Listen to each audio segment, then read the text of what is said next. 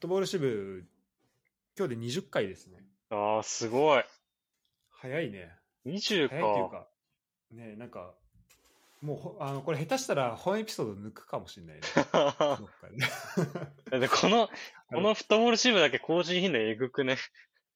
そうそうそう。マこれだ。けなんかちゃんと週1かし、ね、2週に1回ちゃんとやってるからねい。や、本当だよ。すごいよ。そうそういや、おかげさまで、あの、前回のワールドカップ旅行のやつは、ああ、こうあのご評ご好評いただきまして、すごいね。っていうか、あの、激坂の。あ、そうそう、あの、竹内さんから、竹あ内さんがね、まず、まず聞いてたんだっていう、それが一番の驚きだったけど、本当だね。やばい、ちょっと、ちょっと、ちょっと普段喋ること、もうちょっと、あの、考え直さなきゃな、みたいな。確かに、ちょっと、背筋ピンとしちゃうわ。ちょっとね、背筋ピンとしたね。うん。確かに。え、てか、なん、なんで聞いてくれたんだろなんでなんだろうな。なんか俺、これやって、で、なんかコメントもらった後にちょっと、もう、俺の中ではもう大事件よ。もう。うう、ん。大はしゃぎで。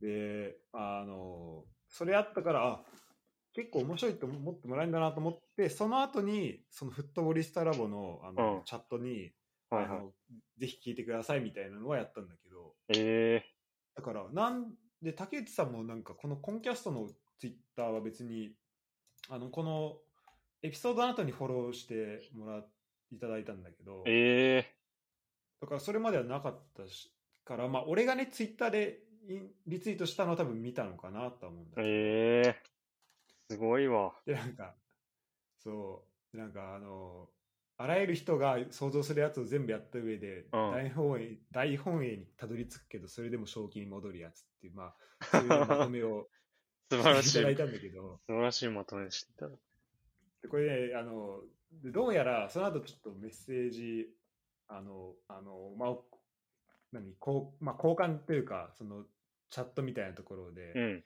聞いた感じだと、なんか竹内さんも、なんか同じ道をたどったのかな多分。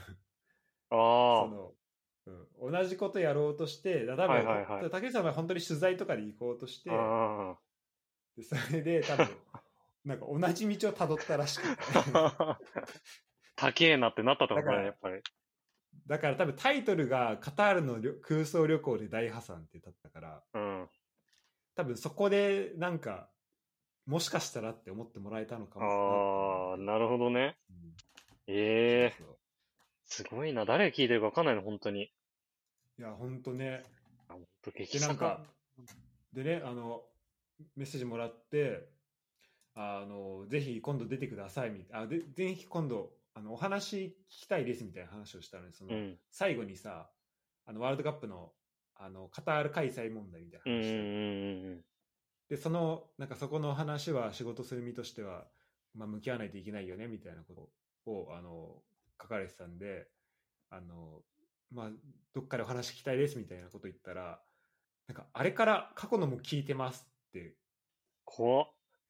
えそれもしかして、え、なんか過去のってその、なんだろう、その、カタールニュース全般の過去のやつを聞いてるのか、なんか、うん。あこのね、俺らの喋ったことで、そのニュースを思い返して、なんか全然、例えば B、BBC のニュースとかを聞き返してるのか、あか、まあ、俺らの喋ったやつを聞いてるかどっちか。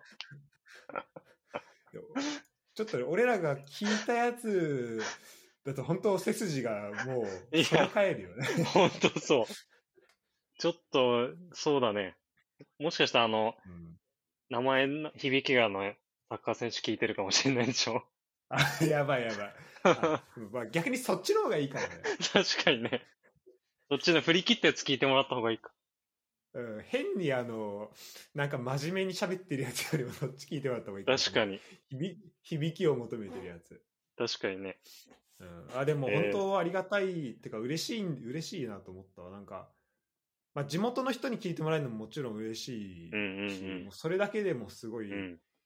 と思うんだけど、特に今回のさこれだから最後の方まで聞いてもらっての感想をいただいてるうん確かに確かに仕事の話とか確かに。だからだってねそのエピソードで多分1時間ぐらいいや、いや、ほんとそう。全部1時間聞くってなったら1時間半ぐらいやった気がするしね。ねうん。でねい1.5倍速とか2倍にしたとしてもそれなりに時間かかるからさ、うんうんうん本当にありがたいないや、ほんとだよね。そんな時間割いていたら。いや、しかもね、激坂とかめっちゃ嬉しいわ。あユダはあれなんだっけもうずっといや、そうね。てか、ほんと今でもなんか朝起きたら寝ぼけながら激坂開いてるし。あもうそういうルーティンなんだそう、本当意識ない状態で激坂開いてるよ、本当に無意無意識で。激坂との出会いってどこだった？え、なんだろうな。でも、本当高校、高 1? わかうんなんかそ、その時最初、なんか J リーグのやつなんかまとめられてんの、みたいなと思って、最初なんか J ズゴールとかあったじゃん。うんうんなんかあれがなくなっちゃったりとかして、でもなんか一番、なんか全、なんかちょうどいいぐらいの情報の感じがすんだよな。確かに俺も多分高校とかうん。だったんがでなんかさその時ってがあのガラケーで見てたけどうん。無料だったよねその時からねなんかうん無料で、うん。無料無料。高校の高校の情報とかも載っててそうそうそうそう。でその時とかあったらその同級生とか、まあ、俺やってなかったけどそのねあのとだから山とかもそうだしさそうそう、い出るよね、普通にね。大会とかそうそううん。そういう情報も載ってたから、うん。あそれで見るってなってやっぱ見始めたっていうのは。そうそうそう。結構高校とかもあるから、なんかそのプロの、例えば選手にすごい紐づいて記事がどんどん見れるから、それがめっちゃ面白くて、あの、なんかプロの選手の、なんか過去の高校の時に特集されてるインタビューの記事とか見れたりするから、遡って。ああそれがめっちゃ面そ白い。うだねそれそれがいいね確かにねそうなんだよ。なんか普通に独占インタビューとか、劇作がやってたりするから、うんうん、うん、その時に、こういう選手になりたいですねとか、インタビュー受けてるのもきすぐ見れるのめっちゃいい。確かにそこに残ってんのはいいよねなんか、うん。ちょっとさニュースになったある選手がニュースになったりするとちょっと昔のニュースとかがさこう激坂のアクセスランキング上の方出たりああ、そうそうそうそうそこれやっぱだから積み上げてきたもののう。うん。いや、ほんとそうだね。えちなみに今ってどうやって見てる激坂？なんかもう俺ガラケーの時の記憶がやっぱ一番あってあとはパソコンなんだけどスマホであんま見るってないんだよね。アプリとかあるの？激坂そう、いや、アプリあると思う。これ、これアプリなのかな？これ普通にブラウザで見てんのかな？でも。アプリだと思って見てるわ。そうだね。えじゃあちょっと本当だアプリ。あそうアプリあるわ。俺。いや、これ結構すごいな。あそうなんで、まあちょっとね、どっかで、あね、よければ出てほしい、もらえるようなちょっと企画をしたいなとは思うんだけど、で、ね、このフットボール支部とか、あと、あの、だからこの間俺とユダと近藤でやったけど、ユダとはフットボール支部やってて、近藤とはホットウィークニュースやってて、うん。ホットウィークニュースマジで全然やってないけど、最近は。はい。結構その竹内さんとの話だとねそういうなんかまあもう勝手にもうなんだろう。調子乗って本当勝手に話してるけどうん。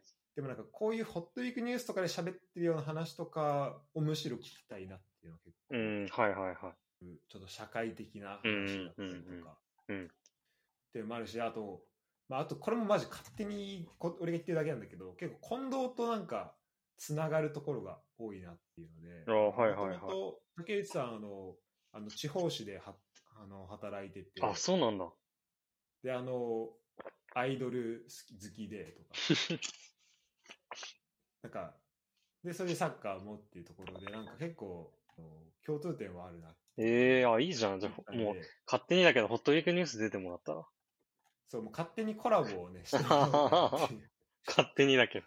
うんもうマジで勝手にだけど。まあ、あのっていうのも、まあちょっと、まあ本当、想像、妄想ですけど、まあ、いやー、嬉しかったなね、いや、本当ね、嬉しいね。いや、そうだね。もう20回もやってればいいことあるんだね。いや、本当だね。そうそう、その積み重ねっていう意味で言うと、あの、このポッドキャストの再生数が、えっとね、今合計で2万なん、えっと今263エピソードあるらしい、エピソードが。すげえ。あの、あの普通のシャープ100、今、シャープで言うと147が、多分明日出ます。あの、フフィットネス支部。あはいはい。土曜日ね。えっと、21日出るんだけど、はいそれで267あ263個目とかになって、えーで、とトータルの再生数がね、2万6866回えで、ただこれなんか、見ると、その細かい情報見れるのよ。そのどっから再生したとか、えー、あの再生した国とかあるんだけど、うん。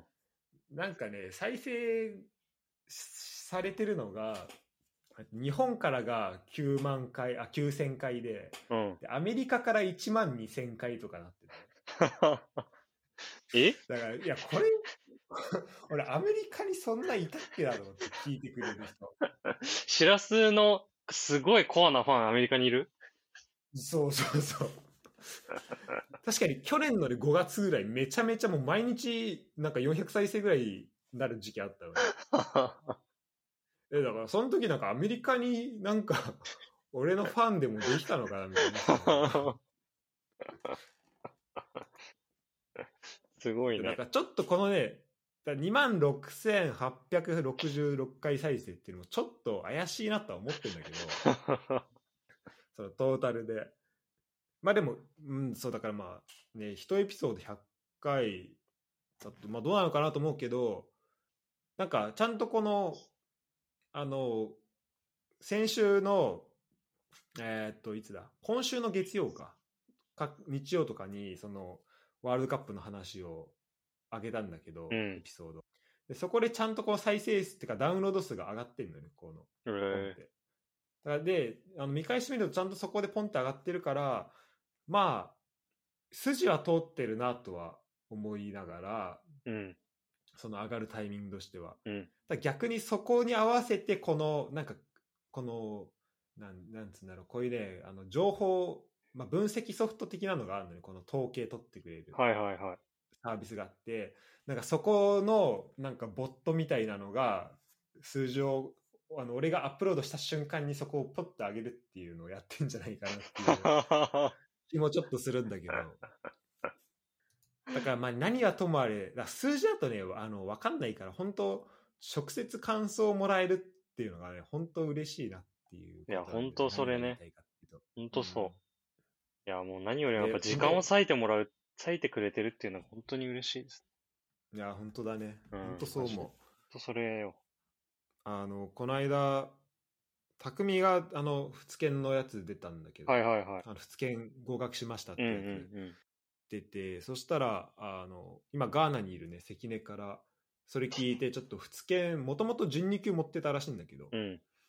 なんか2級取ってみようと思うっていうのをええなんかメッセージ来てなんかそういうのをなんかまあ聞いてくれるだけで嬉しいけどなんかさらにそこからなんかね、そそこでそれによってこうなんかやろうと思うとかって思ってもらえるとすごいうんな。んか嬉しいなと思うしあのフィードバックをねなんてお待ちしてますってあのそうだね。感想とか、うん、そしたら出演者に対するものだったらもうできるだけお伝えますしお願いします。じゃあじゃあ始めますかはい。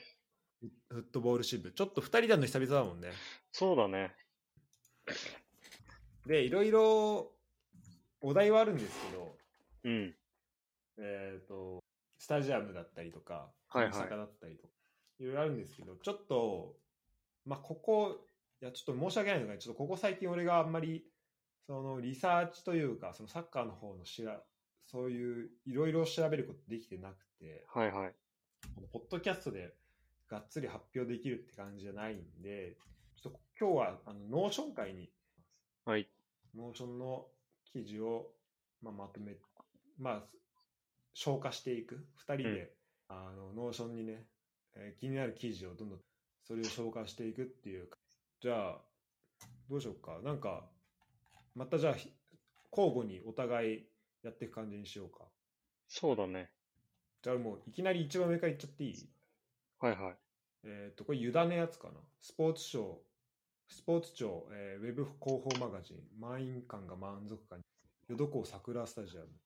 あ、はいはい。あ、これ、これはあれか、スタジアムの方の、そうだね。ちょっとこれでもね、ちょっと調べたんだけど、うん。まあ、調べたって言っても大した今ちょっと本読み込んでまして、ああ、そう今、ユダ本読んでんだよね。そうなんだよ。結構手に取った本が、がっつりなんか学術系の、なんか日本、日本投資銀行かなんかが作ってる、なんかもうこれからスタジアム作る人向けの本みたいなの買っちゃったんだけど、分厚い。あ、もうがっつりそのスタジアム系の、だ俺らがやろうとしてるスそうそうそう。勝手に計画するやつに本当使えるような。そうそうそう。もうだってもう目次とかもうスタジアムアリーナ実現に向けての検討事項から始まって、どうやって資金調達するかとか、法律の問題どうやって解決するかとか書いてある本なあ、んだけどもうめっちゃやりたいことだね。そうなんだよ。でその中でちょっと一個ありまして、はい。それがね、あのちょっと説明させてもらうと、なんかあの最近さ、レッツがさ、あのなんか指定管理者制度っていうのになったっていううんうんうんニュース知ってる、ああ、そう、見た、見た、見た。見たけど、あんまりどういうことか分かってない。そう、なんかサイ、サイスタの指定管理者っていうのに、その浦和レッツっていう会社が指定、あの、選ばれましたっていうものだったんだけど、2年、2、3年前ぐらいか。で結構、うんあ、ついにレッツも来たか、みたいになったんだけど、うんうん。これまずまあその指定管理者制度ってどういうのか説明させてもらうと、今、はい。そのスタジアムは、基本的に日本のスタジアムは、その地方自治体の持ち物なんだよね。今もサイスターもそうだけど。で、うんうんそのもう管理とか運営とかも今までずっと埼玉県かな、多分。がやってて、それをレッツが借りるっていう方式でやってたんだけど、ど、その指定管理者制度っていうのはその運営とかを、そのレッツっていうチームにもう委託するようになる。で、もうす、好き、はいはい。そう、好きに使ってもらうんう。そう、だから、なんかもう、なんだろうな。そうすることによってどういうことができるかっていうと、例えばその試合日程の調整とかしやすかったり、それこそこう、なんていうの、管理をもう自分たちでできるから、なんかそのサービスとか、こう向上できるっていう良さがある。そっか、だから、いろいろ、今までだったら全部その、市とかを通さなきゃいけなかっそうそうそたのが、サイスターとかを使うのも結構やりやすくなるっていうのか。う。そうそうそう。これ、これいつから ?2019 とか？2020か？2020そうだねそれぐらいからななって。て、で、まあ、その中、その埼玉県のメリットとしては、そのもう管理とかをやってくれるから、まあ、コストとかも正直削減できるし、うん。うん。なんだろうな、そのまあ、言っちゃう、言っちゃうとまあ手間が減るっていう感じかはいはいはい。な。そう。で、その維持費とかは、まあこれちょっと倍によると思うんだけど、基本的にはあ、そう。そう、うんあの、レッツが持つね。あやっぱそうなるんだ。そう、んそうなる。でもその代わり、そのい維持してもらってるから、その委託料っていうのが埼玉県からレッツに入る。あ、そこの関係もあるわけね。そうそうそう。これ、あの、やってもらってるので、ちゃんと維持してくださいねっていうのが入る。ど。うんうん。っていうので今、レッツが運営してる。だけど、これ、うんうん多分一番本当は、あの、いなんだろうね、一番スタジアムがこうもっと向上するにはいい方法としては、もう全部土地も建物も全部クラブが持つっていう、多分ヨーロッパの方式、ヨーロッパのビッグクラブとかそうだと思うんだけど、それがもう何も考えず運営できるいい一番いい手段だと思うんだけど、うん。それだと思う、もう、最初のスタジアムの建築費用だったり、あと、なんだ、税金とかめっちゃかかるね。とか、もう、建築プラス、もう、もう本当、まあ、てか、もう建築に関わるところとかもね、そうそうそうそうそう。だから、しかももともとその持ち物が、日本の場合は、最多、あの、市町村とか、そういったところが持ってるから、管理者制度っていうのをやってるっていうのがまずあります。うんうんで、ちょっとごめん、長くなっちゃうんだけど、うん。いやいや、もうめっちゃ。でこの、あれなんだよね、その、今回紹介したセレストのうん取り組みなんだけど、うん。これね、あの、言っちゃうと、そのガンバがスタジアム作った時のやり方とほぼ一緒で、はい。で、ガンバってどういう風にやったかっていうとうん、まず、そのなんか寄付でやってたっていうの知ってる？あそうなんだ。いや、全聞いたことあるかもしれないけど、全然そう。意識になかっそう、ガンバがスタジアム作った時って、基本的に、まあ、いろんなやり方があって、例えば助成金を使ったりとか、そういうのもあるんだけど、うんガンバがやったのは、その寄付で、あの、資金調達をするっていう。で、資金調達してもらうとどういうことが、メリットがあるかっていうと、その寄付した人は、その確定申告すると税金がちょっと控除されたりとか、まあなんかふるさと納税みたいな感じ。そっかそっか、寄付で、あのーそっか、寄付っていう扱いになるから、そっか。そうそう。あと、そうすることによって、なんかサイスタにも確かあったけど、こうネーム、なんか、しらすが、ああ、プレート？そう、プレートみたいのを置けたりとか。ああ、そっか。うん。だからまあ、サイスタもちょっと一部やってたのかもしれない。そういう。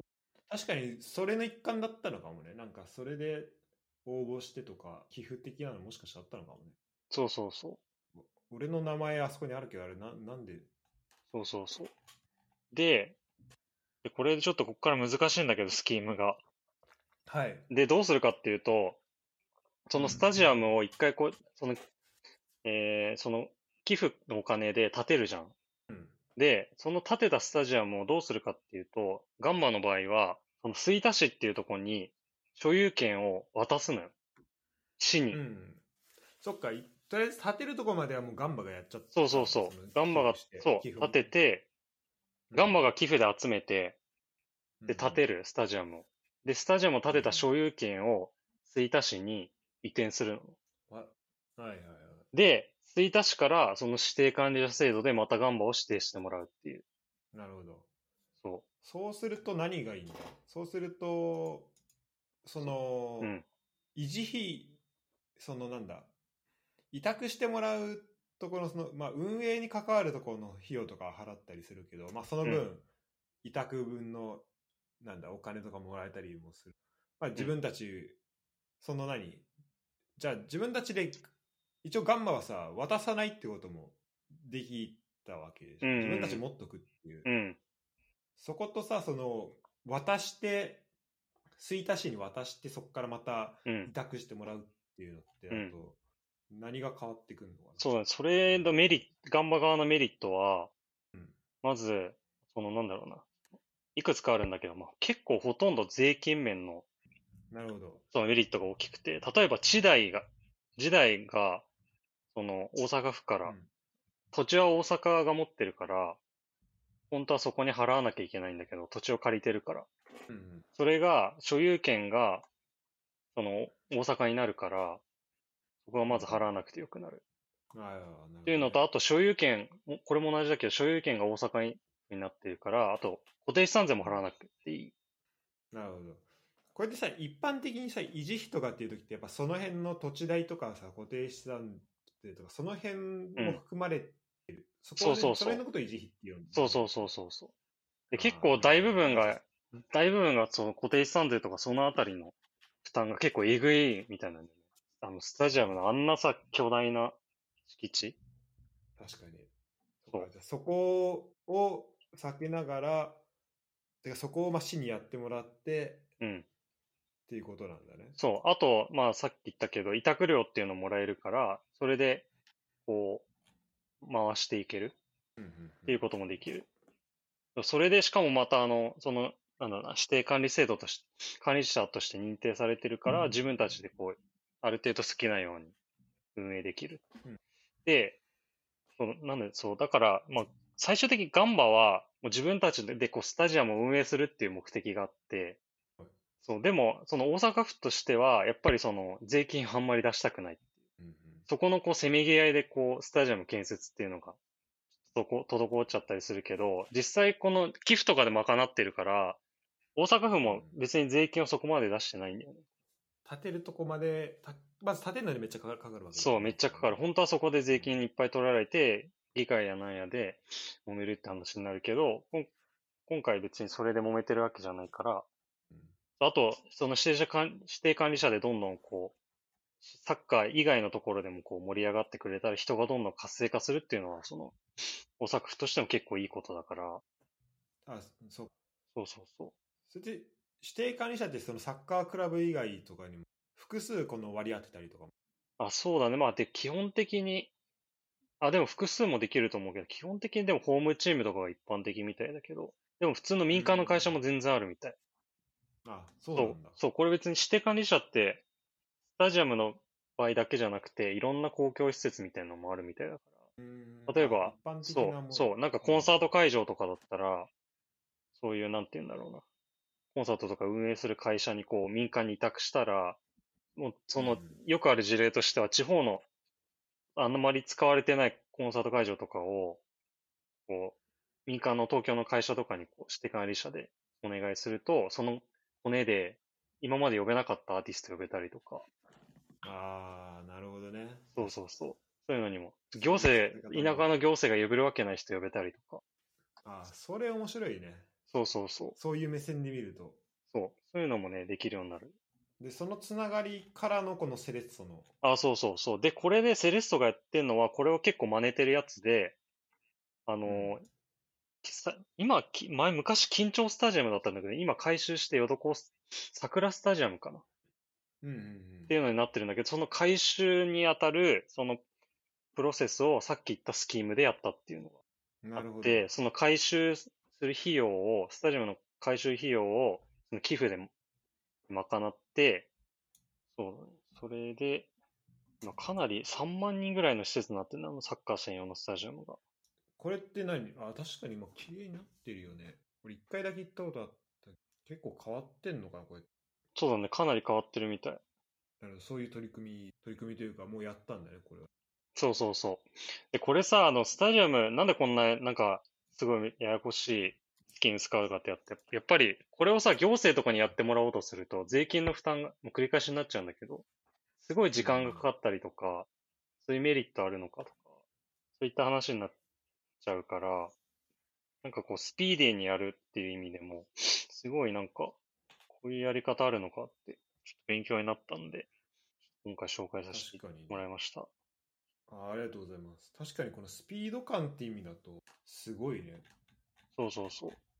結構なんか今いろん、そのそう、いろんななんかイベントとかそういうのも、なんかスタジアムでできるようになってるみたい。で、2017年に改修計画スタスタートしても、19年改修始まってって、そうそうそう結構そうなんだよね。か。で、この改革のこの、あれがあるんだね、そもそもね、スポーツ庁の経経産省でこうスポースタジアムアリーナ改革っていうのがあ、そうそうそう。そうなんだよ。もう今までのかなり昔の歴史から遡ると、やっぱ日本の、なんだろうな、スタジアムとか、そういうのってどういう歴史できたかっていうと、もう、まず国体っていうのが始まりらしくて、はい。国体で、そめっちゃ知りたいわ。そう、国体でとにかくスポーツをやれるところを全国に作れみたいうん、うんな。国体をいろんな県で、国体っていろんな県でやるんだよね、確か。あ、そうだね。こ毎こ毎今年は何県、今年は何県みたいな感じだよね。うん、そうそうそう。俺ら、い山口とかあった気がする。うん。そうだよね。だからう、んいろんな地方で、そういう施設を作ろうって。だから、なんか昔は特にか、この本に書いてあったんだけど、もうやる主体、うんうんその見るっていうよりかは、とにかくどういうふうに開催できるかとか、そっか。そう、そういそういったことに主眼があって、まずスタジアム、箱ができてるんだよね。そしかも、そういう成り立ちだから、もう持ち物ももちろん、地方公共団体そうかそうかの。持ち物になってそれで言うと、国体の、なんか代表的なやつとか、あ国体でできたやつ。うん、なんか、国体体育、あ国体競技場みたいなのあってもおかしい。そうだね。確かに。で、それが多分、それで大元ができたのがいろいろ回収されて、なんとか総合運動公園とかそういうのになってるんだとああ、なるほどね。思う。うん。いろいろと。なるほど。じゃあそっからスタートしてんだ。そう、そっからスタートして、そうだね。まあで、あともう、まあ東京オリンピック前が、前のがあったりして。あ、やっぱ駒沢、駒沢総合運動場とかも、そういう。駒沢、まあ確かにあれそうだよね。うん。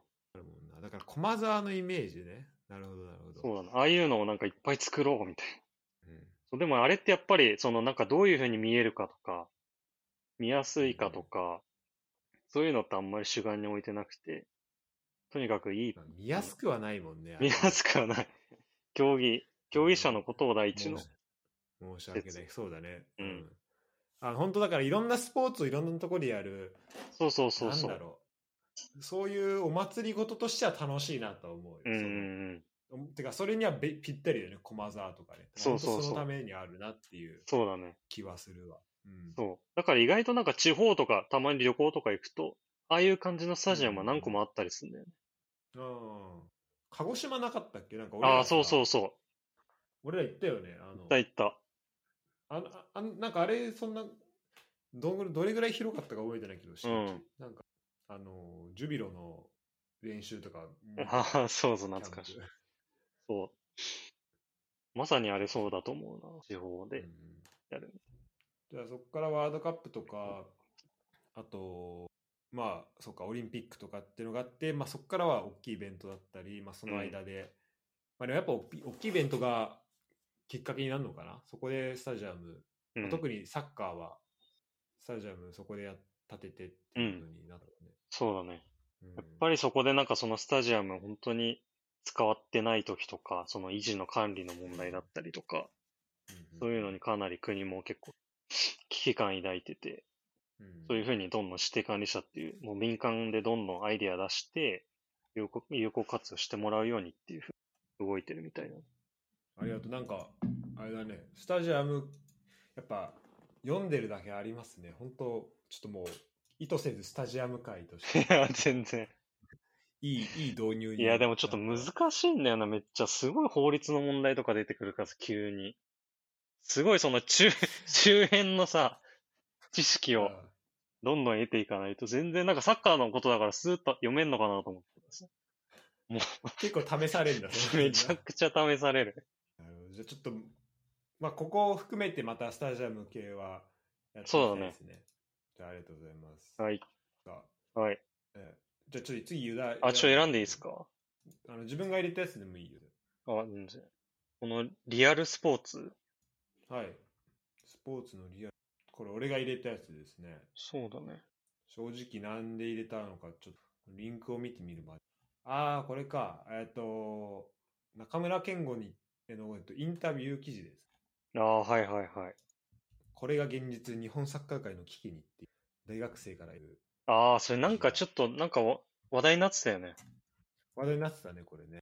なんか、全然興味ないみたいな感じの内容じゃなかったっけ、そうなんか全然やっぱ知ってる人が少なくて、あのサッカー見たことあるっていう人、まあ、あまりいないと。はい。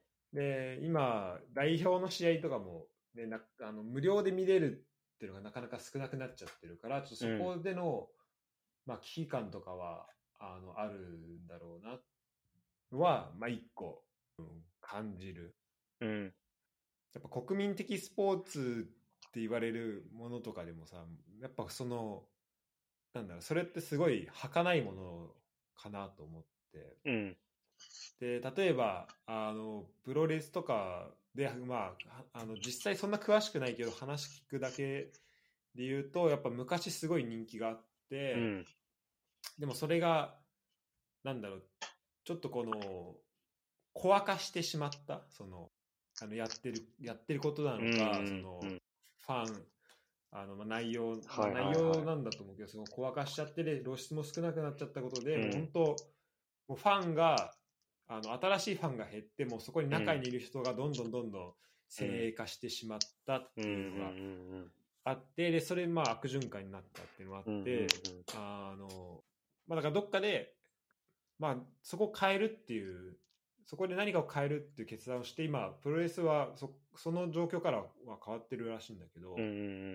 まあでもサッカーも、ね、すごい人気のあるスポーツだからといって、まあ、あぐらはかけないなっていうのは、まあ、これを読んで、うんまあ、改めて、まあ、思ったかな、これは。うん。なるほど。確かにその、うんいわゆるなんか、ライト層とかそうそう言われるところを。まあ、サッカーで言うと、そのまあ、ネットワーク的にはさ、もうん。う、日本だけの話じゃないから、うん。うん。まあ、ぶっちゃけちゃえば別に日本だけで、なんだろうな、あの、まあ、ルールを変えたりとか見せ方を変える、だからルールを変えるっていうのはできないわけじゃん、サッカー。で、日本が日本人向けに変えるっていうのはできないから。うん。だから、で、その、まあ、世界の流れみたいなところで、まあ、相対的に、あの相対的にそのじゃあ日本のサッカーってどういうものなのっていうんだよねだから、うんなんかそこの中で、まあ、確かに露出が減ることっていうのはちょっとまあ危機はあるしそこで日本のサッカーファンがすごい先鋭化してしまうってことはあるとは思うんだけどただサッカー界全体としてだからちょっとやばいくなるかややばくなるかっていうとまあそうじゃないと思うけど、うん。まあ、確かに日本のサッカーって考えた時には確かにちょっと問題とは思うね、うんこのこんだけ。周りだとどう？ユダはさ奥さん本当サッカーゼロから好きになったそうだね。ゼロだね、ほぼ。そういう人ってぜもう会った時に結構ゼロの人ってああ、いや、全然いるね、本当に。だからなんか、そんなにうん、なんかすごい、みんな知ってるっていうものではないよね、やっぱり。サッカーは。特にね選手だとね本当選手だとメッシしか知らないっていう人結構いや、本当そメッシロナウドイニエスタみたいな人結構ねう。いるいる。だからでもそっちの方が知ってるよね、やっぱね。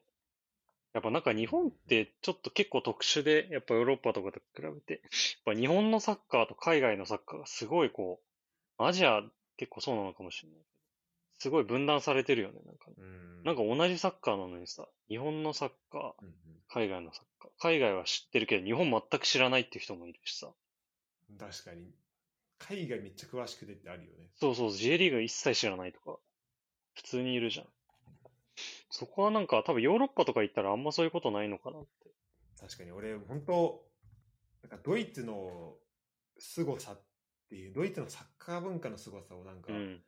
ちょっとずつ感じるんだけど、へえやっぱあのねやっぱこう、まあ、コロナもさこうちょっとみんな慣れてきてさ、まあ、人と、新しい人と会うことってやっぱ増えてくるわけよはいはいはでそうなると、まあ、俺のルームメイトもともと一人はあのハンドボールずっとやっててなんか社会人二十、歳過ぎてからもやってたり、まあ、結構スポーツ好きな人で,、うんであのお兄さんがあのサッカーチームに勤めててとかあるから、まあ、サッカー好きでとかそれはさ、結構特殊な人じゃんそい。れで、うんうんそれでなんかスポーツめっちゃ好きっていうのは。うん。うん。だから、まあまあ、結構とあのスポーツ好きのルーメイトでよかったなっていうだけど、話も合うし。うん。うん。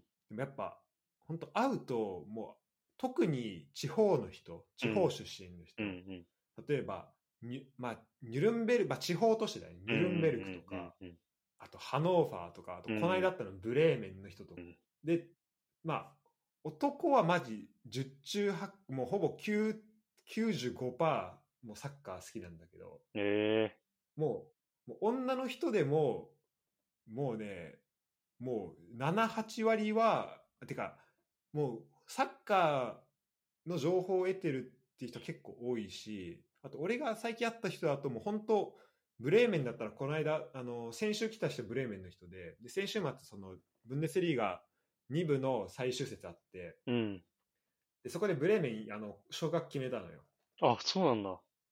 そうで、それをもう、あの、めっちゃもう喜んで、もう、あの、試合も見て応援しててみたいな。その、そういう人？で、他にも、その、何、ニュルンベルクの人に、出身の人に、あ、俺、フェルト今応援してんだよねって言ったら、そのうんライバルチームだから、うん。え、マジでみたいな。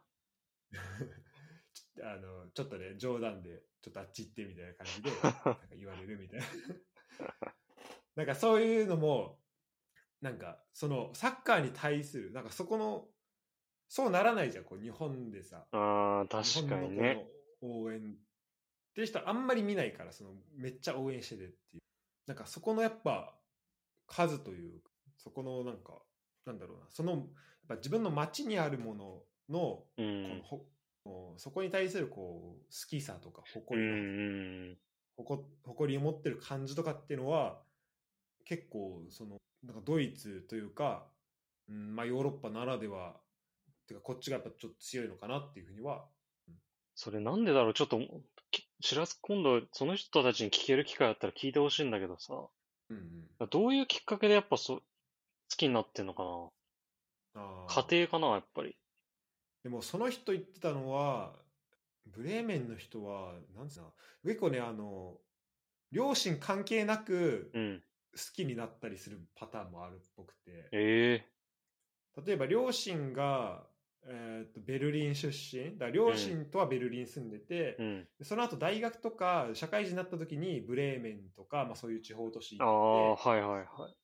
そこで好きになる。そこでなんかきだそこでなんかきっかけあったんだろうね。みんなで行ったりとか、へえあとやっぱその街とのつながりみたいなのがだからまあ結構浦和みたいな感じなんじゃないかなどこ行ってもその浦和に関するものっていうのとかでまあ多分そこのつながりと、まあ、あとはもちろんそのもう生まれてからずっとそのニュルンベルクでとかだったら、もうその文化確かにちょっと聞いてみるわ今度。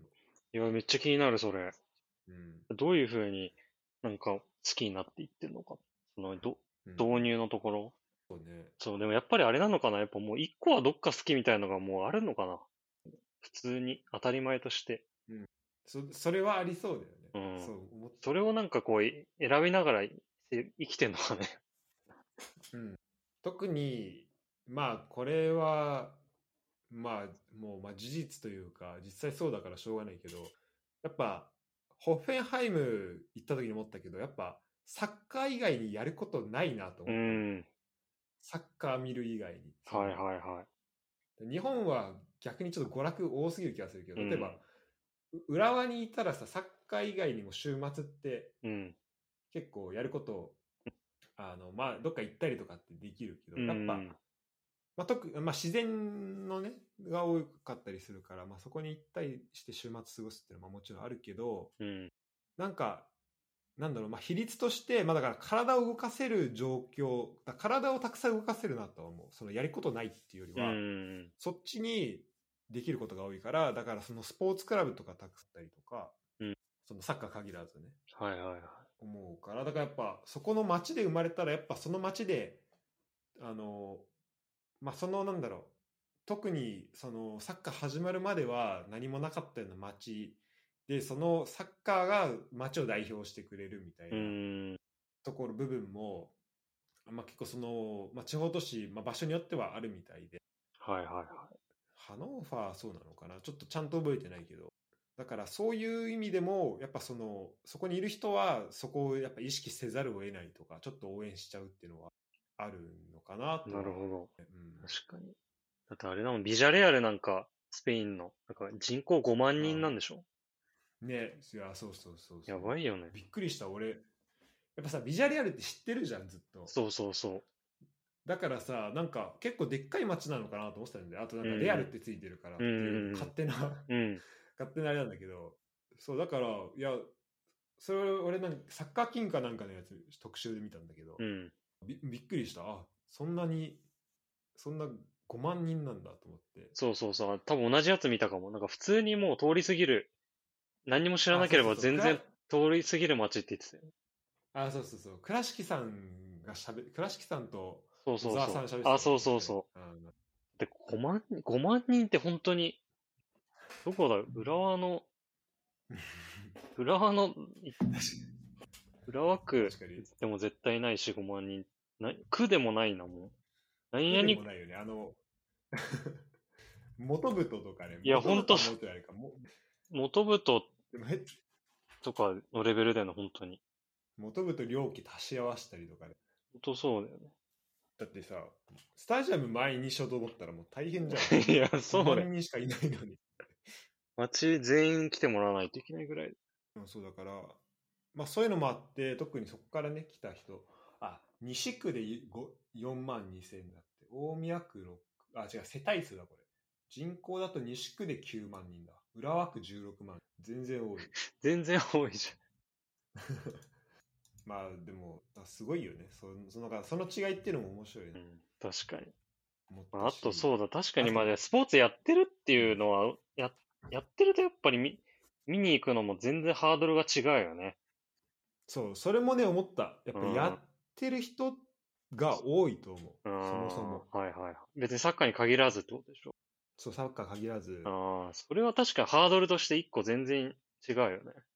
やっぱ、なんだ、日本だとやっぱさ、部活で終わっちゃうよね。その、うん部。活終わった後に、町のクラブとかでやる人ってやっ確ぱない、それないよね、文化がね、うんで、うんそれを見に行くって文化もないよね。そこないは、ないない。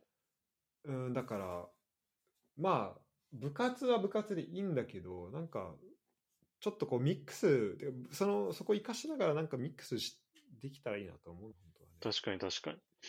ドイツとかあれなのかなそのなんか、社会人でもやれるスポーツクラブみたいのがすごい発展してる。うんうん。そうだ、俺の住んでるところから1分で行けるところは、サッカーグラウンドあって、えーと、ホッケーのグラウンドもあって、テニス場もあって、えそういう、なんだろう。だから、ビルバオとかさ、確かさ、あの、アスレチックビルバオみたいな名前じゃん。うん。あれって今全然適当に言ってるけど、あれって多分、その陸上クラブとかそういうなんかスポーツクラブから発生、発展して、それのサッカーがでかいとか、そういうのなんじゃないかなと思うんだよああ、なるほどね。うん、その、運動クラブでそのサッカー部分がでかくなってるああ、バルセロナも結構いろいろあるわけじゃん。そほのどああ、そうだね。FC バルセロナ以外にも。確かに。だからそ、だそれはと確かに、だからそのスポーツクラブ文化う。っていうんのは結構やっぱヨーロッパのものだなとも思う。あと、その女子で言うと、やっぱ、フランスにいた時思ったんだけど、うん。フランスの大学で、その、体育の授業があってね、うん。そのクラス分けみたいなのを、ああと、その最初の授業でなんか持久走みたいのやって、それの、なんか順位順で、はいはい。あの、こう、み3グループぐらいに分けられて、で、その中でそれぞれやるみたいな、うん。あるんだけど、まあ当然その、一番上は、やっぱこの体力的に、まあ男多くなるはなるんだけど、うん。でもそれでも何何人かこの女の子とかもいたりして、男の子女の子で一緒になんかあのまあちょっとマラソン的なのやったりとか、まあ、その体育の授業あのボルダリングみたいなのやったりとか、そういういろんな授業をやったりするんだけどでその後ね多分確か選択授業でなんかホッケーサッカー、えーとかを選べるのね。でサッカーやった人はその次ラグビー。でその次また違うやつってこうコースが3種類ぐらいあってうん。で俺はそのサッカー、ラグビー、なんちゃらみたいな、そのサッカーとラグビーやるやつを選んだんだけど、うん。でそこにね、もう、あの、で、あ、ごめん、で、サッカー選んでも次ラグビーやりたくなかったら違うとこ行ってもいいわけよ。うん。こう結構自由に動けるんだけど、そうんのコース、コースの間もね。うん普通になんかラグビーを、あの、もうや、なんだろう、男に混じってやってる 人がもう結構普通にいて、で、4、5人いたのかな、俺の時、そのクラスで。で、あの、そまあ、そのうちね、2、3人はなんか、まあ、その学校のラグビー部があって、女子ラグビー部。うん。まあ、それも日本あんま見ないじゃん。だから、まあ、そこ、結構なんか珍しいなと思ったけど、まあ、その女子ラグビー部の人だったのね、そのうん。さ2、3人は。でも1人はもうなんかほ、マジ初心者み、ってか初めて、あの、そういうクラブは入ってないけど、ちょっと面白そうだからやってみるみたいなので、うん。で、普通に密集から抜け出してきた相手に向かって、思いっきりタックル入ってる。めっちゃ綺麗に。うわ、これすごいなと思って、未だにもう覚えてるから、すごいなだからなんかそのもう、そこの意識がない感じとかっていううんうのは、んすごいなと思った。あの、日本ではこう感じたことのないパワーは感じたうん。なるほどねうん。確かにそ。れがね、いいかどうかとかは別として、うんうんいや、これは見れないなと思ったね。なるほどね。確か面白いな。で確かそれはでも、そっから、さっきの話戻るで見に行こうってなるのは結構自然な流れだもんね。そうそう、そうだね、そうそう。やってれば、まあ、うん上手くなりたいもそうかもしれないしね、うあの、わかるもんね、見ててね。うん。やってみて、あ、すごいなって、やってみてやっと凄さがわかるってうん。あるからさ、それはあるよね。あと、ちょちょっとこの記事でもう一個だけ言いたいんだけど、ああ言いたいことがうん。あって、これね、2個目の、違うな、4個目か、4個目の、あの、7分の4っていうところだけど、サッカーは他のスポーツと比べて点が決まりづらくてコスパが悪いって書いてある。そのはいはい。ヘッド、ヘッドラインが。はい。で、なんか、まあ言いたいことはわかんのよ。90分の中で得点が少ないっていうのがを聞いて、まあ、この中村さんのけテンションも上がっていたって言うんだけど、なんか、そういう時の、その、コスパってなんだろうなって。サッカーの。確かに。サッカーでコスパってなんだってちょっと思って、うん。なんか、でもまあ、普通にその納得、同意するのは、で、なんかこの話ってさ、別に、今の子供、今の、その、これ何、大学生だっけ相手。なんかそういう人、今の世代特有のものではないと思うのね。うん。あの、俺、普通に小学生の時とかに、あの、なんか、野球好きのおじちゃんいて、うんで、いや、サッカー面白いよって話したら、いや、うんサッカーなんて点入んねえから、うん。1試合に2点入ったらいい方じゃん。で、なんか、そう、そこでちょっとなんか、あの、言い争いみたいになったりもしたんだけど、まあ、そういうことでさ、言う人って、まあ、ずっといいるじゃん。まあ、一定数いるよね。だから、で、まあ確かに、その、コスパっていう言葉が使われたりとか、あとそのさ、ネットフリックスを2倍速で見るとかっていう。で、そういう、そういう、なんだろう、なんかまあ、楽しめるコンテンツが増えてきたから、そこに対して、その90分で1点、2点しか、まあ、入らないよねって、まあ、そこのなんか数字を持ち出しやすくはなってきたのかなと思うんだけど、なんかアイデアとしてはまあずっとあったのかなとはうんうん。で、だから、なんか、コスパが悪いって言われたときに、なんだろう、これのちょっと、なんか納得、なんて言うんだろうな、なんかちょっとこう、な、ななんか理解、こうスッと入ってこない感じ。なんつうの、ちょっとうまく言えないんだけど、うん、わかるわかる。ちょっと、うん、なんかね、それをね、感じたのよ。確かに。まあ、コスパって何っていうところになってくる、ね。そう、いや、本当に、そう、本当もうコスパってなんだろうなってちょっと思って、うん。あででこれはねちょっと俺もなんかそうこれそういえばツイッターになんかちょっと考えをねまとめたんで今ちょっとそれを見返しながら喋ろうと思うんだけど、まあ、要はなんかその見てる側で俺らって別にさサッカー見てコスパ悪いって 思ったことあるよ、いや、ない。コスパで考えたことないからな、あんまりね。うん、てか確かに今俺らで言うとコストはかかんないんだよねそのそうなんだよ。見ることに関するそう、別になんかそんな時間割いてるとかそういった感覚がないからね、あんまり。なんか何かを削ってこれに当ててるっていう意識もないしね。そうそうそうまあ優先順位がね、まあ、俺はちょっと狂ってるから、まあ、そういう意味だとコストがゼロだからまあ、うん。コスパ無限大になっちゃうのはあるんだけど、うん。えっ、と、まあ、それちょっと抜きにしても、どの辺に書いたっけな。いや、そうね、あの、なんだろうな。だから、まあ、ここではなんか、その、この記事の中だと、そのコストがピッチ上で費やされる労力で、パフォーマンスが得点っていう結果って書いてあるんだけど、うん。まあ、見る側としたら、そのコストはどっちかというと、その時間とかになるのかなうっていうん気はしてて、うん。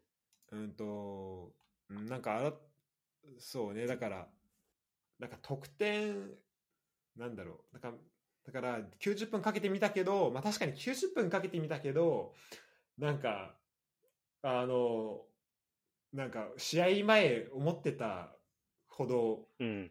なんか試合前に、こう試合後こういう感情でいるだろうなと思ってた通りにならないっていうのはたくさんあるけど、ね確かにねうとう 確かにそれをコスパ悪いって言ったら確かにそうかもしれないなとはうん思確かに実際なんか、いや、この、この趣味何なんだろうなって思う瞬間は正直めっちゃあるわ。う。うん普通のさ、例えばなんかアーティストとかさ、がすごい好きだったらさ、本当になんか前もなんか知らすとこんな話したことある気がするんだけどさ、なんか試合見に行ってなんか落胆したりさ、なんか最悪な気分になって帰ることはありえないじゃん。やっぱどんな、なんかあんまだったなっていうのはあるかもしれないけど、最悪だわって気持ちにはなんないかもしれないです。普通にもうはるばる九州まで何万もかけて行ってさ、マジで、マジで、ま、マジで忘れてえわとかなかったことにしたいわって帰って気持ちになるっていうのは、トス行ってね、そう。そう2015、そう。14年か、マジで13年か。絶望の気持ちになってってことは確かに、そういう意味じゃコスパ悪いのかもしれないけどね。そ だそうだそこがもうコスパ悪くないって思ってる人は多分もう壊れてる人だよそうだね。俺らとかは。そう。おかしいね、なんか。だからまあ俺らはあのお金払って行ってでなんかですチケット代も払ってでそれを見に行ったはずなのになんか一番の思い出がめちゃめちゃ急ぎ足で食ったなんか水炊きだったり してるから帰りには。だだってお金払っていって怒ってんだから、最後ね。いや、本当そうだよ。しかもねすごいよね。しかも忘れようとしてたしな。なんなら。うん。なかなかったことにしよ記うって思って。憶記憶から消そうそう。そう。水炊きの思い出に埋めようとしてたかそう、水炊きもつ鍋で浮気しようとしてんだから。ら。いや、そうね。時間もお金もかけて。確かにまあ、それまは、あちょっと我々おかしいんだけど。いや、でも確かにね、ちょっとまあ、わかんないことないんだからね。ちょっと言いたいことは。うん、そう分かんなくはないだって、まあねそのだってお金本当だから払いって、うんアーティストのコンサート見に行ったら、うんアンコール聞きたいじゃん絶対うんうん最後うん。うんてか終わった後もアンコール聞きたいしアンコール終わった後ももう一回ぐらいあんのかなって思ううけど、んうん。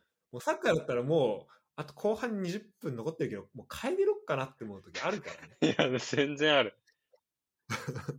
お金払ってなんかわこのために来てるのにもういいわって思うことある全然あるね。すごい特殊だよねサッカースポーツ観戦っていや、ほんとそうよ。ほんと特殊よう。んだってもう、結果いい気分になるかわかんないものに、お金を投資するわけだからね。まあ、そのなんかまあ、まあ、負けたからまあ全部最悪なわけではないけど、うんうん。まあでも、き気持ちは 落ち込むし、ねえ、うん。でさなんかまあアーティストの人ももちろん公演を重ねて成長してるで変わっていってるって部分もあると思うし、まあ、そこを楽しんでる人もいると思うけど、うん、特に俺らってこう一つのチームをずっと追追ってるわけだからそのチームがどうやってこう良くなってるかっていうのも本当は気になってるわけじゃん。そのうん。興味としてさそのチームの成長とかを見たいっていう、まあ、特にファンサポーターだったらさ、うん。あるけどでもなんだろうだからそういう意味だとむ勝ってようが負けてようがやっぱ最後までいた方が良かったり、うん。まあ、試合をちゃんとさその負けてる時にどういうことしてるのかってういうのがやっぱん。見なきゃいけないんだけどなんかちょっとねこう途中でね帰りたくなっちゃうとかっていうのは まあわまあなんだだからだまあそういうのも含めて、まあ、改めてねちょっと特殊だなとは思うんだけどうん。じゃあそのそれも含めてじゃあ新しい人どういうふうに入れる時にどうやったらいいんだろう何が必要なのかなっていうことなんだよねことかなと思って、はいはいはい。で、えーまあ、一個はだからそのサッカーっていうあのスポーツ自体をそっちに寄せていく、その新しい人が入りやすくうん。していくってことともう一個はそのこうサッカーので起きてることをまあ伝わりやすくするっていうのがあるのかなと思って、うんあとかまあその実際起きてることをベースに、まあ、そこ起きてることは変わらずそこから派生する内容うん。そこから派生させて、まあいろいろ見せ方を変えていくっていうのがあるかなと思って、うん。で、その前者のサッカー自体を変えていくだと、うん。だルールを変えますだよね。うん。だから、オフサイドのルール変えますとか、あと何まあ最近だと、まあだから、えっと、VAR 入れますとかもその一部だとうん。思うし、っうん。ていうところ、まあルール変えて、うんとまあ、見る人の不満をへ不安不安不満を減らして、もう、なんならもう試合、時間短くするとかだよね、それこそ。ああそうそうそう90あと分交代交代枠増やすとか、うん。もうその辺も全部含めて、そこのルールを変えていくっていうの一個あると思うんだけど、うん。でもこれはやっぱね、結局オフサイドのルールも変わらなかったけど、あの、てか今のとこワールドカップでは変わらないっていうふうになったよね。その、ちょっとでも出てたら、ちょっとでも完全にオフサイドじゃなかったら OK みたういな。ん。そのルールは結局なってないと思うけど、だからやっぱり、ルール変えるっていうのはやっぱ難しいから、うん。あの、なんだろう。まあ、番、その、どうやって見せるか、見せ方を変えていくっていうところが、やっぱり、まあ、もうみんな言ってると思うけど、やっぱ大事だなとう思って。ん。そうだね。で、まあ、俺このなんかツイートの中でちょっと、まあ、言ったのは、その得点がね、そんなに数が大事だったら、じゃあもう、なんだろう、その得点のスコアのところを、まあ、スコアを、なんかその視聴者からのいいねとかの数にして、もうそのいいねを押されただけ得点が入るようにして、でプラス、実際にスコア入ったら、とスコアかける1万点みたいにすれば、何 その、うん一応この、あ、なんか今、その何、こう、リアルタイムでさ、どっちが好きか、好まれてるかってこう可視化されるわけじゃん。はいはいはいはい。だから、そこでこう、数字がどんどん動いていって、で、点が入った時にめっちゃそこのスコアが動くみたいな。なるほど。さらに。うん。なんか、そういう、なんだろうな、常にこう、動いてるものを作るっていうのは、なんか大事なのかなと思って、その初心者としになった時に。はいはいはい。で、俺が例えば、新しいものを見るとき、例えば俺去年、一昨年でアメフト初めて見たりとか、うん。あの、まあしたんだけど、あとたうんたまに将棋見たりとかうんしたときに、一番困るのは、なんか、マジど、どこ見ていいか分かんないっていうやっぱ、あんのよ確かに、わかるわかるでやっぱ。そこが一番のなんか初心者の壁になるんじゃないかなとう思って、ん。だからそういう意味だと、まあ、で、それがないとやっぱいなくなっちゃう。その見見見るのちょっと辛くなっちゃうと思う。うんそのどこ見ていいかっていうのがうん。分かんないと。だから、まあ少なくとも、まあちょっとスコアをそのいいねの数にするってのはかなり極端だけど、うん。少なくともスコアを見てて、見てれば、まあそこで、まあ見てくれるっていうのは、まああるし、うん。うんと、まあ、すあの、いいねの数だと、そのサッカーの内容とあんま関係ないから、例えば、その、まあ、なんかの、まあ、機械学習的なやつでも何でもいいけど、それでその勝利、勝勝率予想みたいなのを、この機械でうん。さしといて、うん。で、その勝率どっちが高いかみたいなのを、この上のところに、とかどっかに出しておくとかね、はいはいはい例えばね。だからそれは将棋で、まあ、やってると思うんだけど、うん。そのだそれをまあサッカーでもやってみるとかそういうなんかこうなんだろうあの何が起きてるか分かんないけどとりあえず勝敗のこのうん。どっちがた強いかみたいなのこのせめぎ合いがこの左右に動くのをずっと見ててなんか気づいたら試合が見終わってたみたいなあなんか1試合見れたみたいなあなんかこのチームずっと勝敗勝率低かったけどなんか最後にひっくり返したなみたいななんかそういうこう一個の選択肢を与えるっていうのはうん。いいのかなっていうふうには思ったね。なるほどでそこに例えばだからだから常時動いておくこう数字とかデータとかっていうのがうん。あるといいのかなっていうのはなるほど。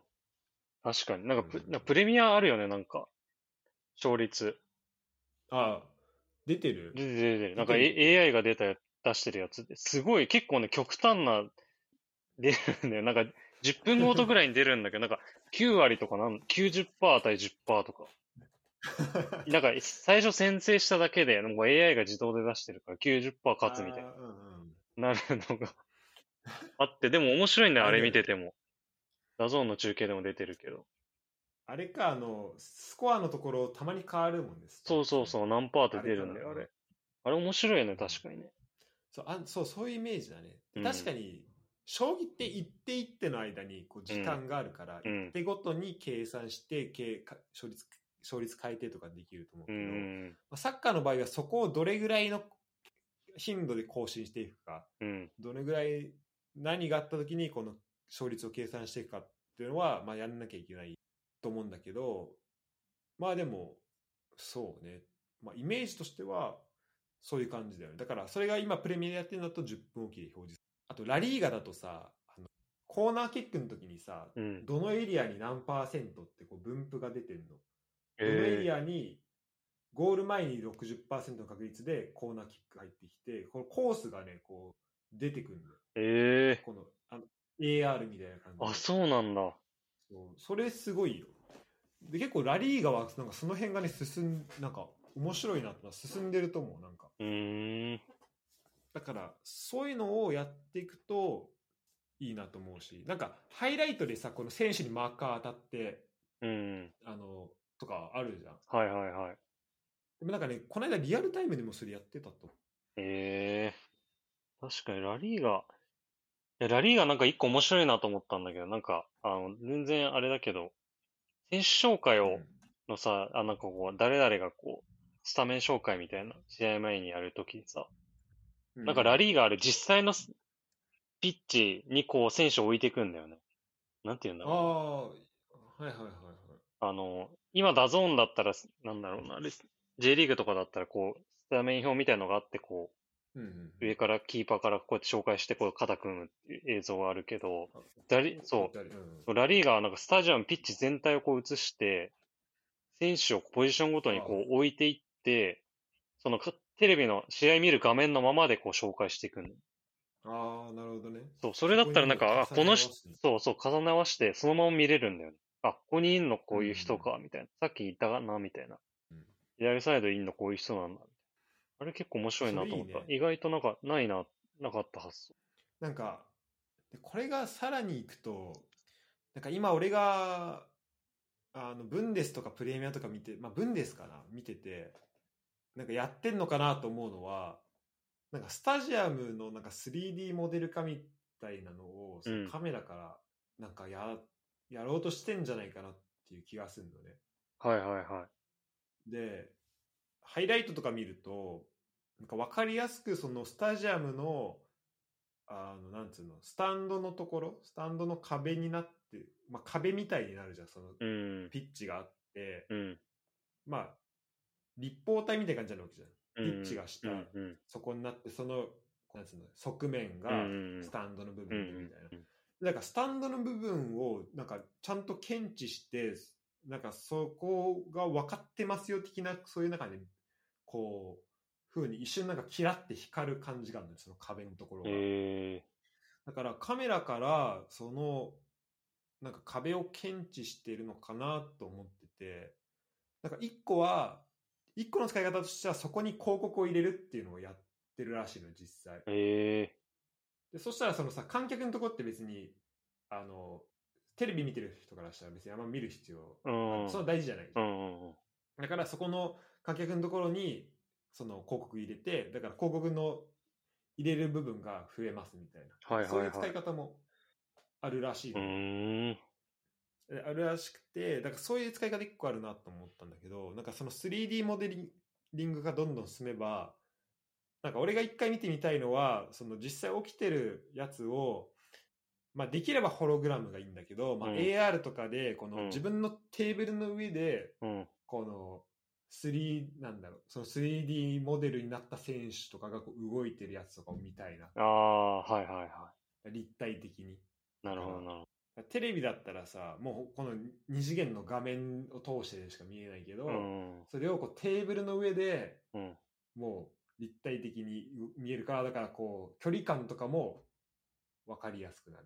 ああ、なるほどね。もう、上から見るってことじゃん。上からも見れるし、だから AR だから、なんだろう、もう本当このテーブルの上で、なんかトイ・ストーリーみたいにこうキャラあのキャラクターが本当もう勝手に動いて試合やってみたいな感じ で実際にピッチで起きたのと、ピッチで起きてるのと同じことをそこでやっ。てるみたいな。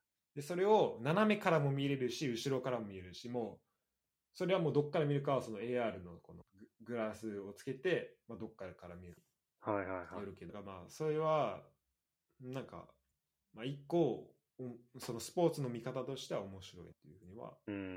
なるほどね。確かに。確かに、そういうなんかいろんなね、視点で見れるようになると。うんいや、本当でも、ほん、でも一番やってほしいのは、やっぱなんか、選手の目線で見れるようになったら本当にいいんだろうなって思ああ、そうだね。うんう。うんうん。どっかにカメラつけといてほしいもん。だから、だそれこそそれができれば、もうその 3D のそのところに選手を置くことはできてるわけだから、うんうんで、その身長とかその。スケールもちゃんと、大きさとかもちゃんと合わせられてるから、うん。まあ、あとはそのカメラをその選手がどっちを向いてるか、あとまあどの辺、こうんう角度とかが大体分かれば、うん。もう多分それもできるよ。うん。そこのモデリングができれば。うん。確かに確かに。サッカースタジアムめっちゃカメラあるらしいからね。十何個とか、いろんなテクノロジーとか AR とか。ああ、はいはいはいはい。だから、まあその辺にも使われるんじゃない？もうけど、まあ、AR、VR はまあちょっと先の話かも。そうだね。なんかそれをなんかもしさ、いろんな選手さ、全員さ、こう、見てるときに好きに切り替えられるようにしたりしたらさ、いやー、そうだね。もうめっちゃいいじゃん、それ。で特にサッカーやってる時とかもうね、なんか好きな選手を、どういうことしてるか、どういう動きとかしてるかとか見たい、そうそうそう。めちゃくちゃ上手くなると思う、本当に。マジブスケツしてんのとか見たいもん、いや、ほんとね。あということで、ごめん、ちょっと長くなっちゃいましたあ。いえいえ。あの、面白いね。こんな感じですね。ちょもうちょっといこうそうだね。あ、全然。このヨドコウはこれあれか、なんかさっきのやつの、いこれ PDF のやつもあったんだ。あ、そうそうそなんかこれ言っときたいのってある？う。うーん、そうだね。ちょっとパパッといけそうなやつ言っていい？うん。えっと、このバルサ Spotify。ああ、これそ、うバル、これ言おうとも、言おうと思ってた。もしさ、聞こうと思ってた。 Spotify なんだよね、来特にな？来年から。そうそうそうそう。らしいね。これはなんか面白いなと思ったのは、まあ、要は、まあ、バルセロナ、まあに、あの今だったらね、楽天がうん。スポンサーだったりとか、ちょっと前だと、もともと、もともとノンスポン、ユニセフがつく前ってどうだったんだっけ？マジなんもなかったんだっけ？そう、なんもなかったんです。あの、本当にソシオの皆さんのお金でって。そっか。うん。でユニセあフでようやくそう、ユニセフで初めてついあてそ、っかそっか。うん。でもその時も、なんかユニセフに寄付しますっていうものだったんだよね。ユニセフからお金もらうわけじゃもちろんないから。うん。ああ。そう、だから、スポンサーというよりかはもう、なんて、ブランドっていうかうんうんうん。ね。そうだから、だまあ、ユニセフだったらみたいなとこからスタートして、うん。で、今は楽天がついてみたいになってるけど、なんか、あれっぽいね、その、すなんだ、その Spotify っていうのがここの胸に必ずしも乗るわけじゃなくなんか試合とかで変わるのかな。場所とかうん。国で、そのなんかアーティストのロゴをつけれるみたいな。ええあ、そうなんだ。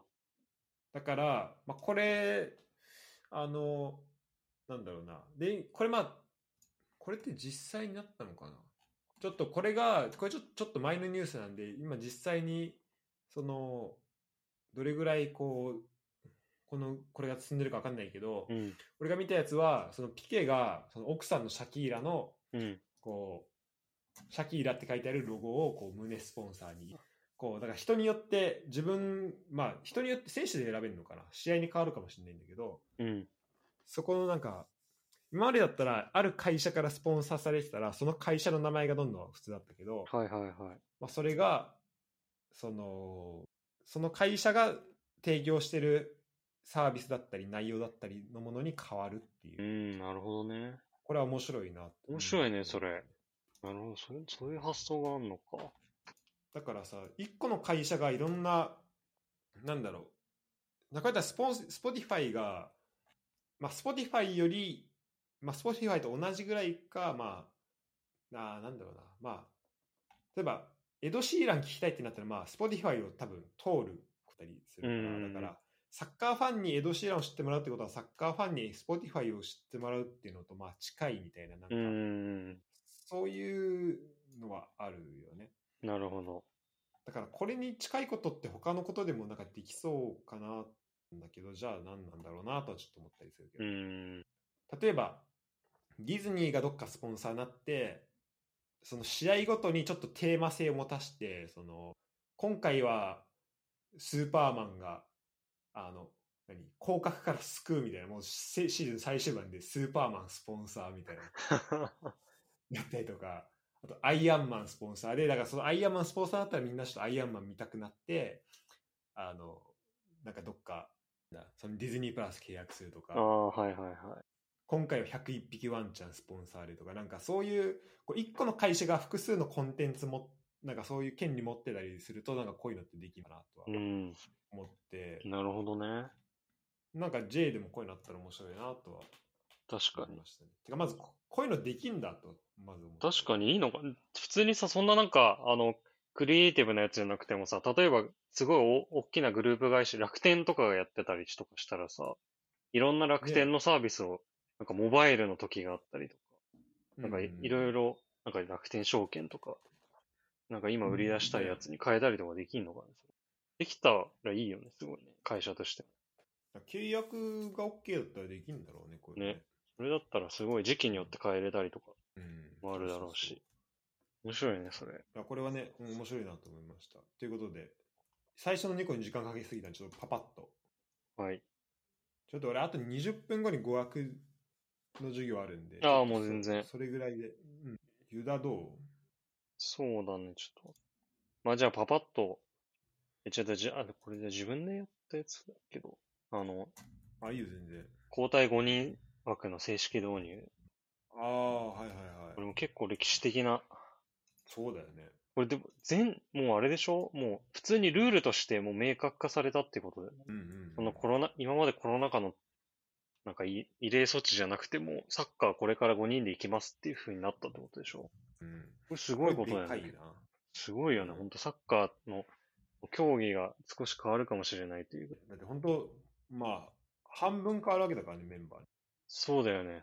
5人変わったら。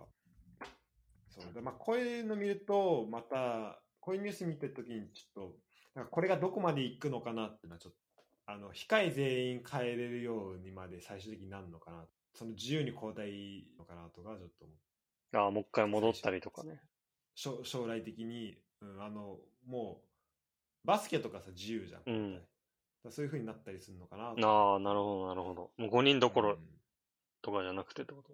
でもなんか、その契約的なこととか、なんかビジネス的なとことか、ドリブンに今結構すると思うから、そういう意味だと、なんか、結構その、いろん、たくさんの人をなんか出すっていう、なんかなっていいくのかなっていう。うん、確かになんか確かに。チームが30人持ってて、うん。1試合最大で14人しか出れないっていうのはやっぱり少なかったと思うし、まあ、30人以上いたり、うん、だから、まあ、あんま健全でもないと思うから、なんか、うん、そういう意味だと、まあ面白い、てか、まあ5人になったことっていうのはすごい、まあいいことだなと思うし、まあ、このコロナ禍のいろっていう流れも踏まえて、で、まあさらにここからどうなるかはちょっと楽しみ。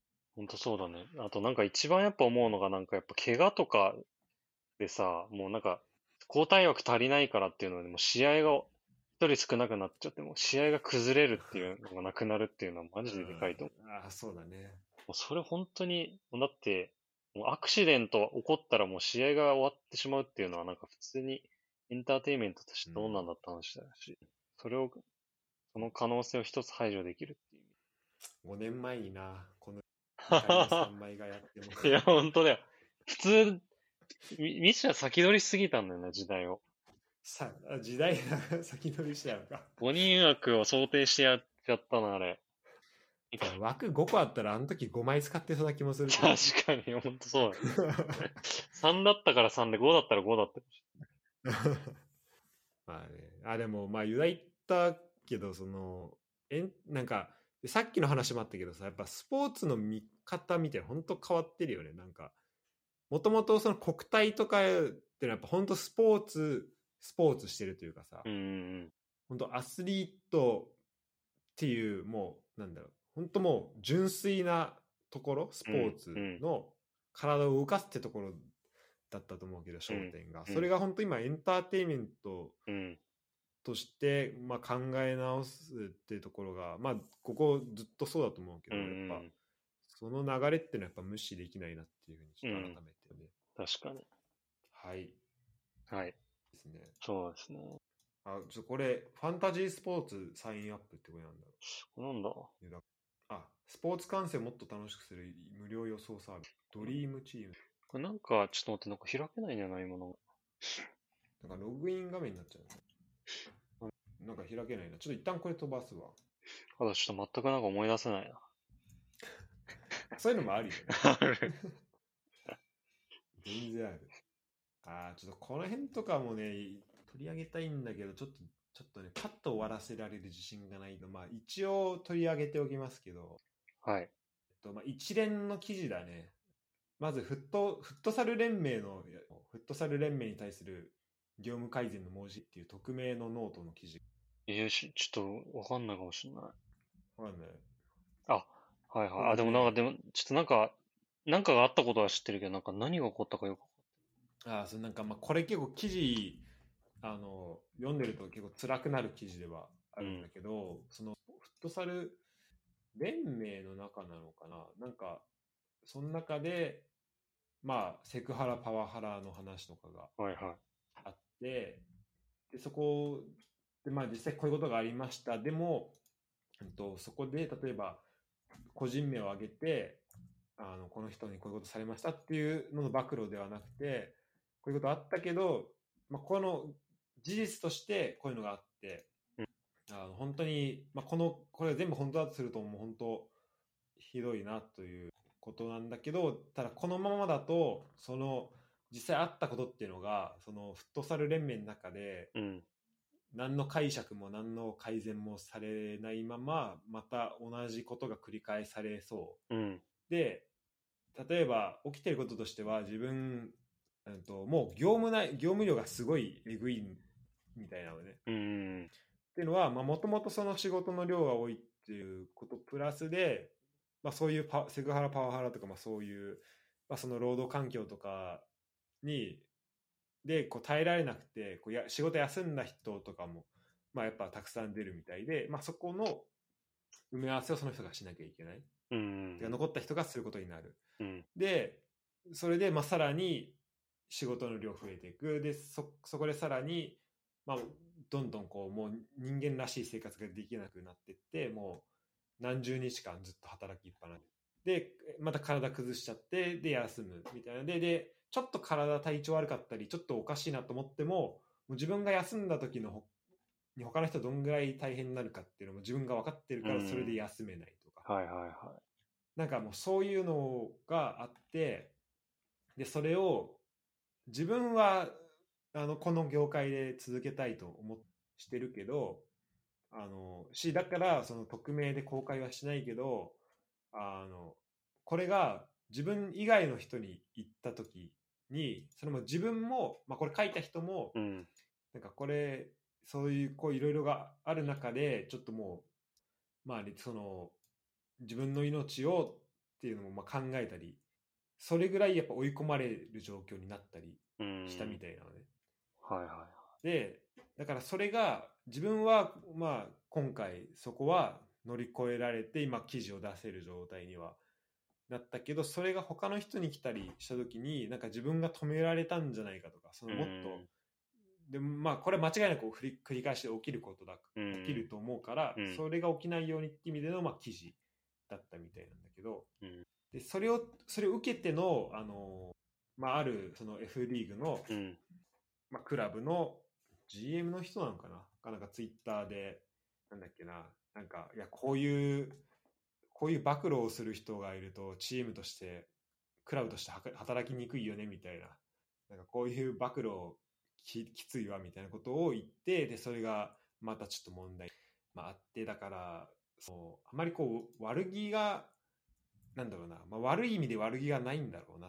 そういう環境を作っちゃってる側の人がそういうちょっとこれはだからそのスポーツ界におけるパワハラみたいなところとか、はいあとまあよくさやりがい搾取みたいな話とかもあるじゃんああ、なるほどね。特に言われやすいじゃんスポーツ界いやー、言われるよね。ほんとそうだよね。好きなことやってんだからみたいなことでしょ。そうそうそういわゆる。でもそのさやりがいって何なのって思うさっきのさっきのコスそのサッカーにおけるコスパって何なのってだけ、うんあれなんだけどスポーツてか仕事におけるやりがいって何なのっていううん。のは、まあ予想だけどそんなにお金もらえるわけじゃないと思うのよ。ただのあれだけど別に選手みたいにたくさんもらえるわけじゃないと思うし、うん。うん。でまあ好きなことはやってると思うんだけどじゃあで好きなことをやっててそこになんだろうなそこに携わることでなんかそのそこじゃないその人じゃないとできないこととかがあってっていうのは、まあ、やりがいかなとは思うのねでもじゃあそこになんか待遇が伴ってないとかその人間らしい扱いがされないとかそこを含めてトータルで見た時にその仕事って本当にやりがいあるのとは、うん。やりがい搾取にすらなってなくないと思う 確かに。どっちかというとなんか好きっていう気持ちをなんか利用してうるん。確かにそうだね。だけで、本なんかなんかやりがいすら与えられてないなと思うんで,、で俺やりがい搾取って言葉で言うとなんか別にやりがいを感じてるんだったら別にそれはそれでいいと思うな。あの働いてる側が。それが実際になんだろうな、まあ、そこを経て、まあ、もなんかそこを経てじゃないといけない部分っていうのもなんだろう、まあ構図まあ、構造を変えていかなきゃいけないってもちろんあるんだけどでもなんかやっぱ現実的に考えた時にある程度しょうがない部分はあるのかなと思ってそのやりがい搾取に見えちゃうようなただだからだやりがい搾取にすらなってないものっていうのは本当に問題だなっていうのも、基本的な確かに。人権が与えられてないのは。やりがい搾取って言って、まあ、そのやりがいがまあ、ちょっとまあ、モチベーションに近いもんだと捉えられるとすると、うんそれにつながってるんだったらね、こう自発的にこう続けられるからいいと思う。さっきの話だともうそれにもなってないもん。本当に好きっていう気持ちだけでもうなんとか成り立ってるみたいそう、なんかやりがいってさ、やっぱその、かんそれを、そうなんだろうな。やりがい搾取する側も環境を与えてこ、うんうん与えてるからこその成り立つものだと思な。ううんですよ。ん。搾取って。うん。なんか、うん。なんか、もうちょっとこう、なんだろう、仕組みとして、まあ、やりがい搾取と呼ぶんだとしたら、その人の中で芽生えたものを取ってくるみたいなものがある、あ、なんだろう、だ育ててそれをこう、何、こう、伐採する、うん。伐採？うん。収穫するみたいな。うん。で、それ美味しいところを、あの、雇ってる側は取ります。ただ、育ってる側も育ってる側でなんか育つ力がどんどん含まれて、だからいい肥料をもらって、そのうん。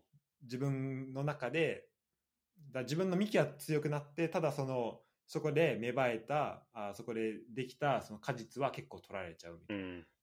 まあそれが一個その、やりがい搾取的なところかなと思うんだけど、このなんか好きの搾取で言うと、もうなんか、本当最初こう、一本だけ生えてた枝をマジボキッと折って、なんかそれで、それ特に、折ったからといって、その折った側特に得もするわけでもない対して、そのその辺でちょっと枝でこうやって遊んでチャンバラごっこして、で、転がされて、で、また違う枝を探して折ってみたいな、なんかそういう、そういう状況だなと思って。うん確かにね好き好きの搾取って。うん。別に育ててあげるわけでもなく、その人が持ってるものを。っ確かに。ていう話をするとちょっと長くなっちゃうんで、あの、あんまり、ちょっと今日は、まあ、あんま時間内でこれぐらいにしておきます。これに関しては。いや、でも重要なテーマですね。うん、ちょっと、一応このトピックにこのパワハラの話はまあずっとあるんで、ちょっとうん一回どっかでまとめて話したいなと思って。そうだね。ユダ、最後にパッと終わるやつちょっと待っていい？えじゃあもうちょっとこれ載ってないやつでもいい？あ、もう全然もう。パッと終わる、本当にパッと終わる話で。最近あの、青足っていう漫画読んでまして、ああ、はいはいはい。うん。これのね、魅力はね、みな、一人でも多くの人に分かってもらいたいなと思って。あれなんだよね、J、J ユースっていうのが舞台の漫画で、うんうん。これ今までなかったよその高校サッカーとかさ、やっぱ、そういうのって取り上げられがちだけど、J ユースにそうだね。焦点当てた。しかも、まあ、最終的にサイドバックにチャレンジしていくうん。漫画なんだけど、いうん。や、めっちゃ面白くて、結構なんかその戦術的な話も出てくるし、うん。しかもなお、なんかやっぱそれ見ると、うちの奥さんもなんか言ってたんだけど、やっぱプロの試合見たとき、うちの奥さんがやっぱトップチームの人だって言ってたんだけど、すごい。そう、なんかね、そういう視点になってくるわけよ、やっぱ。あ、奥さんも見てんだ。そう、奥さん一緒に合わせ読んでんだけど、あ、あわし。そう試合見に行ったときトップ、トップの人だ、みたいな。そうそういう風な見方になってくるね。こう、そのピラミッドでこう、すっごいいろんな競争があって、上がってきた、すごい人たち同士の試合になってくる。から、それね、ほんと考えると、やっぱでも、なんかその J リーグの試合の見方がちょっと変わってくるね。なかなか見始めたばっかでトップトップチームとアカデミーの違いあんま気にすることないもん気にすることない。そこ確かに気づけたらマジ見え方も本当そう変わりそうそうだ。すごい人たちなんだなっていう認識をね、改めて持てる。青足はいいよね。いいよ。ふそう、普通に、あ5レーンとか出てくるから。あ、そうそうそう。まず、なんか、その辺のサッカーのことをめっちゃ知れるよね。そうそうそう。5レーン結構合わせで勉強したわ、最近。いや、そう、めっちゃいい、あの、あれになるよ。そうそうそいや、結構でもそれで知った人とか多分多いと思うし、俺ももしかしたら青足かも。う。うん。いや、面白いな。なんか一個一個このセリフが、セリフも結構ね、なんか好きなセリフを今、このスポーツというかサッカーに対こう向き合っていく態度的なの結構好きなセリフ結構あるな。うん。確かに。ちょっとパッて思い出す。近藤も読んでるって言ってたな。あ、本当？うん。途中までだからちょっともう一回読み直さない。そうなんか今なんかテレビ放送始まってて、NHK かなんかでやっあ、てて、そう。うん。すごいね。毎週1話。あの、なんか、教育テレビかな？かなんかで始まってて、結構 J リーグとコラボしたりとかもしてて、あ、そう、してるよね。それ見たわ。そうしてんだよね。青足アニメで見れる子供幸せだね。いや、ほんとそうだよ。しかもなんか、漫画でなんかジュニア版とか言って、あの、漢字が一切ないっていう青足も発売されてんあ、そうなの？すそごいね。うそうそう。本当に子供でも読む。サッカー、サッカーが上手くなる漫画って書いてある。いや、ほんとそうだと思う、うんあれ。あれいいよね。あーなんかね、なんか、なんかね自分の、なんか、まあ、人のせいにすんな的なこととか、あのじもう全部自分のせは、なんか自分はじ自分の責任だみたいな、ちょっと厳しい先輩いいんじゃん。ああ、はいはいはい。ディフェンダーの。なんかあの人が言ってた気がする。なんかそういう、そのし姿勢だった意味。はいはいはい。あ、靴かな？あ、そう、阿久津、阿久津。靴ね。いいな、ちょっと俺ももう一回読も。まだ連載全然やってんだ。そう、全然やってる。ちょっとまだ、あと3巻ぐらい追いついてないけど、今、もう結構今2週間前ぐらいに読み始めてもあ、そうなの？あ、じゃあ結構最近なんだ、始めたの。そうそうそう。結構すごいとんでもないスピードで読んでるよ。そうね、すごいね。俺、あの、最初のさ、島出てくシーンあんじゃん。あ泣いたもん、俺。あ、いや、わかるよ。ほんとね。でも、ほんとあ、あれは現実的にあることだからね。うんそうすごいリアルなんだよ。なんかそのユースでさ、途中でもう高ね高3ぐらいで辞める、なんかチーム離れていくのを決断する人がいたりすうんすごいリアルなんだよね。それを思うと本当トップ昇格して頑張ってる人を本当に応援したいなっていう気持ち。わかるわ、このね、し一人一人のこう視点に、あの、感情移入できるよね。そうそうそう。で、本当なんかユースの試合見に行きたいわと思ったもん、ちょっありがとうございました。と。ありがとうございました。ちょっとまた、ちょちょっとあれだね、今回は、まあ、数はそんなにこなしてないけど、うん。記事と、記事ただ結構、あの、いろいろ話せたんで、かなとはい思います。ユダからスタジアムのこともちょっともうちょっと読み込みたいと思います。また継続でお願いします。はい。はい、ありがとうございました。ありがとうございました。はちょっと10秒ぐらい残しておきます。ーい。ありがとうね、夜遅くまで。ああ、全然。いや、明日貸しませんだ。貸しません。